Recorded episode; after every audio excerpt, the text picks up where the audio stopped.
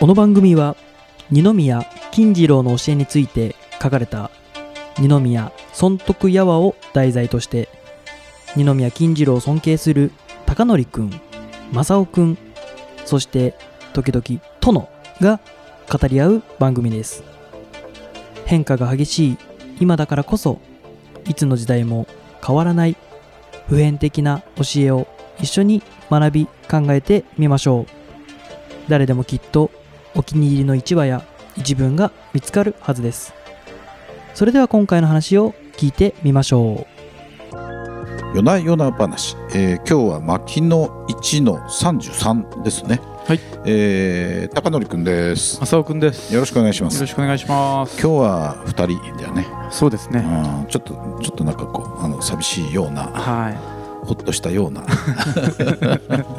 いろんなあの考えが混ざり合うということもあるんですけれども、はい今日はちょっと長いんですよね。い。相当長いですね。うんで、えっと本、まあ、この本の表題でいくと「中村坊を諭す風車の心得」みたいなはい。中村さんをあのちょっと叱っちゃったわけだね。そうですねうん。お前金持ち金持ちってあのなんかあののぼせてんじゃないよみたいなね、ええ結構強い言葉で言ってるねこれね。そうですね。えーあのということなんでちょっととりあえず、はい。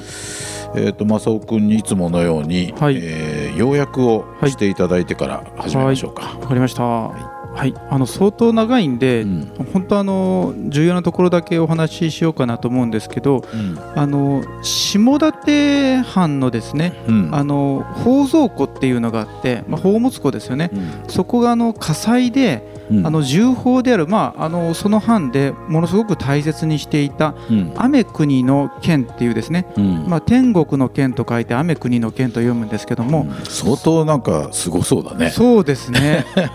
名前だけでもすごい、ね、そうですね。どの程度じゅ、まあ、大切にされたのかわかんないんですけども。下館ってどこだろうね。下館はえっと？あ茨城県か。茨城ですかね、うん。はい。はいはいはい。そうですね。そこで、あのーその雨国の剣が焼けたので、うん。あのーその、まあ、下館藩のうん。お管理の人がですね、うん。えー不詳である、まあ、大金持ちの中村坊とうん。いう人のところに行って、うん。あのこういうふうに焼けちゃったけども、うん。えー当家第一の宝物なんで、うん。よく研いでうん。また白餌屋に入れてうん。蔵に収めたいんだけどもどうかねというふうに相談されたそうです。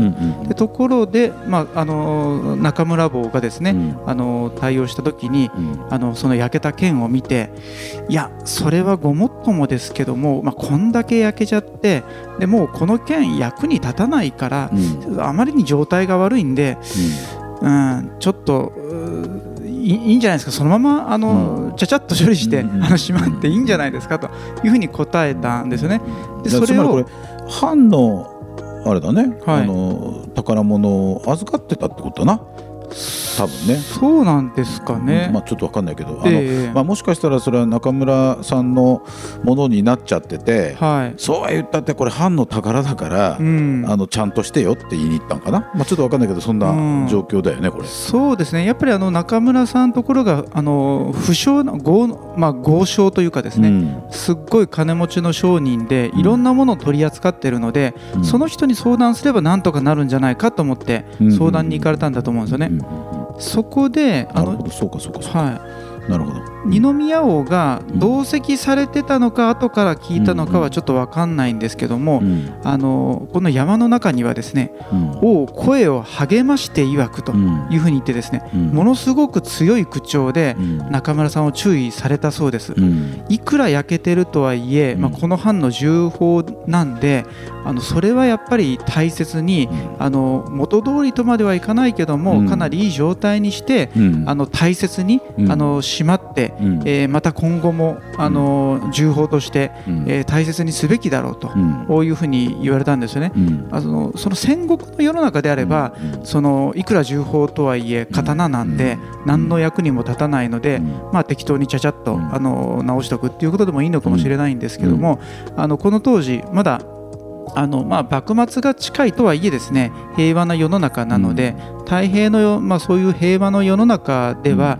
やっぱり今までその藩がですねずっともう先祖代々大切にしてきたものはその大切にして、まあ、先祖にまあ感謝するとかですね、うん。まあそういうまあいろんなあーなんていうかなあのその剣を通じ宝物を通じて、えー感謝の気持ちとかっていうのを、おみんなが、持つことができるので、ね。大切にしなきゃいかんと。まあ、つまりあれかあの武武器だよね。あのそうですね。剣って。だけど剣その、うんいわゆる戦時においては、うん。あの戦争とか、まあ、あの戦の盛んな時代においては、ええ。それは剣なんだけど、うん。平穏になって平和になってたらそれは剣じゃなくて、うん。宝物で、うん。まあ、別の意味例えばはい。家の伝統とかさ、ええなんかそういうのが載ってるぞっていうことを言いたかったのかな？そうですよね、うん。まあ、伝統であり文化であり、うん。その家の象徴というかですね、うん。とても大事なあの、うん。まあ、神棚に手を合わせるようなのに近い感覚でうん。大切にすべきものだということだと思単うんですね。兵器じゃないよっていう、ね、そうですね。なんかそういうはい。武器じゃないよっていうそうですことねなんだろうね。はい。うん。でそこで二宮王はうん。その中村さんを指さして、うん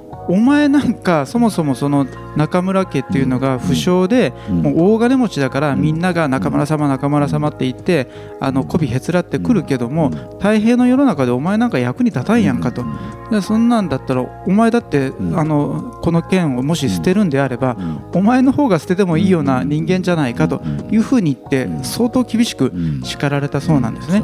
そうん、でそれで王もさすがに言い過ぎたかなと思って 内心ヒヤしたんだ。そうヒヤヒヤしてたらしいんですよ。だけども その中村坊っていうのがですね、う結構あのうん。立派な方でうん。王に、うん。えーそういうふうに、えー叱られたけどもうん。後日あの歌を作られてですねうん。二宮王に送られた。いい話だよねこれね。そうそうそうそうなんですよ。うん。そのあの中村坊という方が作った和歌というのがですね、うん。えーちょっとご紹介させていただきますけども「じりじりと照りつけられて実る秋」とこういうふうに読まれたそうです。うん。まあ、じりじりと照りつけられてというのが、うん。まあ、二宮王にですね相当こっぴどく叱られたと、まあ、自分の心境を重ねてるんですけどもでそれで、まあ、そういうふうに叱られて実る秋と、うん。まあ、秋にえー収穫期にですねあのね。収穫物が実りますけどもこういうふうに王のような方に叱られて、うん。えーそれでようやく、まあ、自分もですね、えーまともな人間になれたと、まあ、そういうような心を読んだらしいんですけどもつまりマゾヒストか。何ですかね。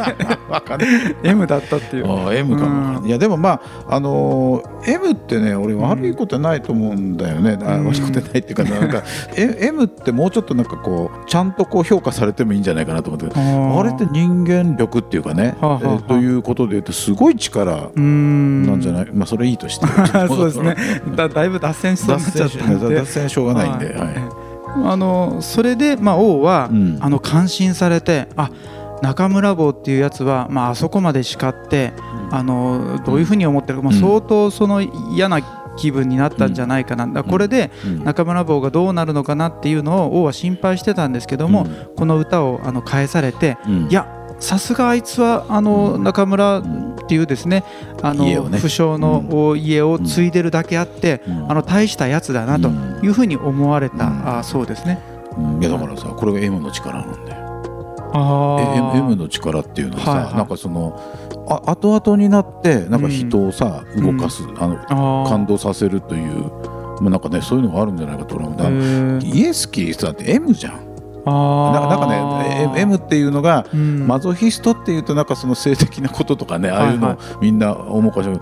俺だから M の力ってすごいでかいんだろうなと思って歴史上のねうん。いろいろ見てると、うん。まあ、ここれもだからそのそのなんかこう叱られてあの反省とかっていうのの要素も入ってくるのかもしれないけど、うん。まあそういういじめられるとかねそういうことがないとさこういうことって起こらないわけだよ。あでその力が M, M 力が強い人は人を感動させるっていうさ、あまあ、ーそういうふうにちょっと俺ず最近思ってんだけどね、へー。ちょっと前からずっとね M なすげえなみたいな。そうなんですか。あもう一個ね、はいちょっと脱線ついでに言うけどね、鈍感力ってすごいね大事ですね。大事だよね。ああめちゃくちゃ大事だと思いますでそれは。鈍感なやつってあんまりこう評価されてないじゃん、うん。でも俺鈍感力ってすげえ大事だなと思ってて。めちゃくちゃ大事ですね。うん。僕も共感しますね。うん。はいでもう一個ね、ええ。ついでに言うとね、はい。捨てる力ってすごい大事だなと思ってああなるほど。迷ったら捨てる、はいはいはうん。だからそそれ今現代においてさ、いうん。なんかそういうの大事だなと思ってんだけどね、そうですうねん。あ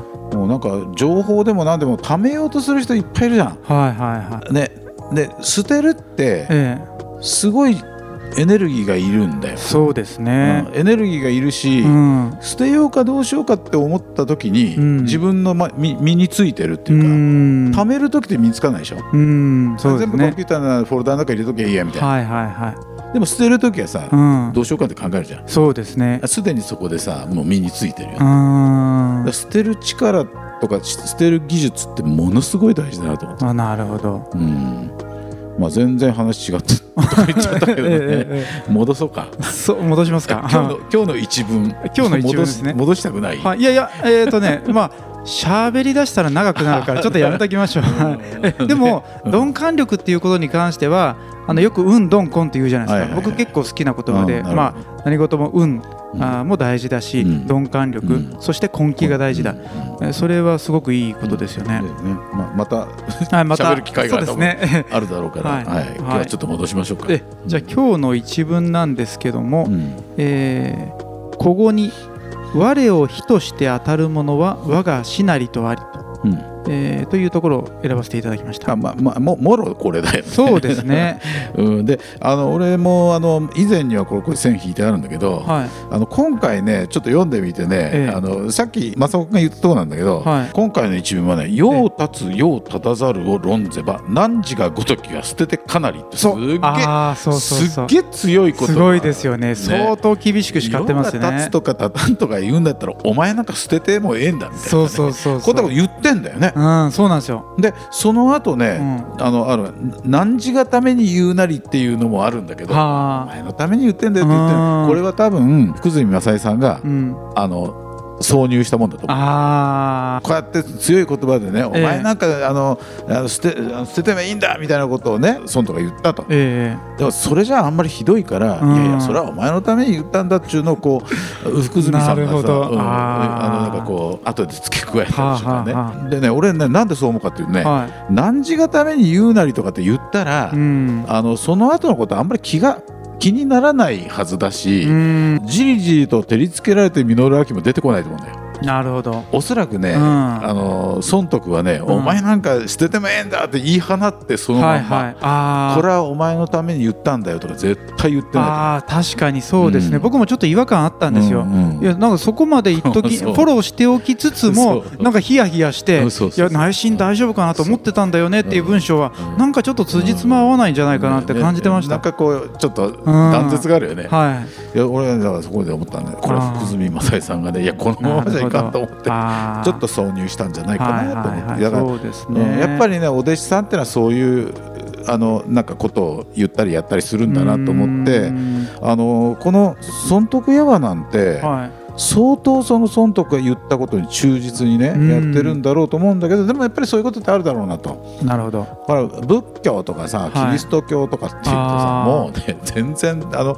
弟子が勝手になんかあの要するにあのお師匠さんのことをうん思って書いてる、その言った言葉そのものじゃないようね。んうん、だけどこれはかなりそのえー孫徳の言ったことにね忠実にまあ、本人も言ってるけどさ、うん。だけどやっぱりあのなんかどっかでフォローしたいって気持ちあるよねきっと。まあそうでしょうね。なん。かそうなんじゃないかなと思う。うん、二宮王って結構短気だったみたいで、ね。うん、カーッとなったらもうかなり言っちゃうとかもう体が動くとかですねそういう方だったみたいですからね。185センチ90キロの巨体でこうやって言われたらさ怖いで、うん。いや怖いですよね。ね。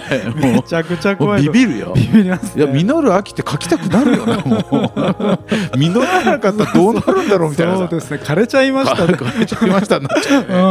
うん。それはそうだと思う。でもまあなんかそういうことも含めてさなんかこうん。うこれってまあ結局さあのうん。じゃあ一般的にね普通の人がこれがためになるかって言ったらさそんなにならない、ううんん、やっぱり中村さんに特に言ったうん。ことでその場面をこう描写してるんだけど、うん。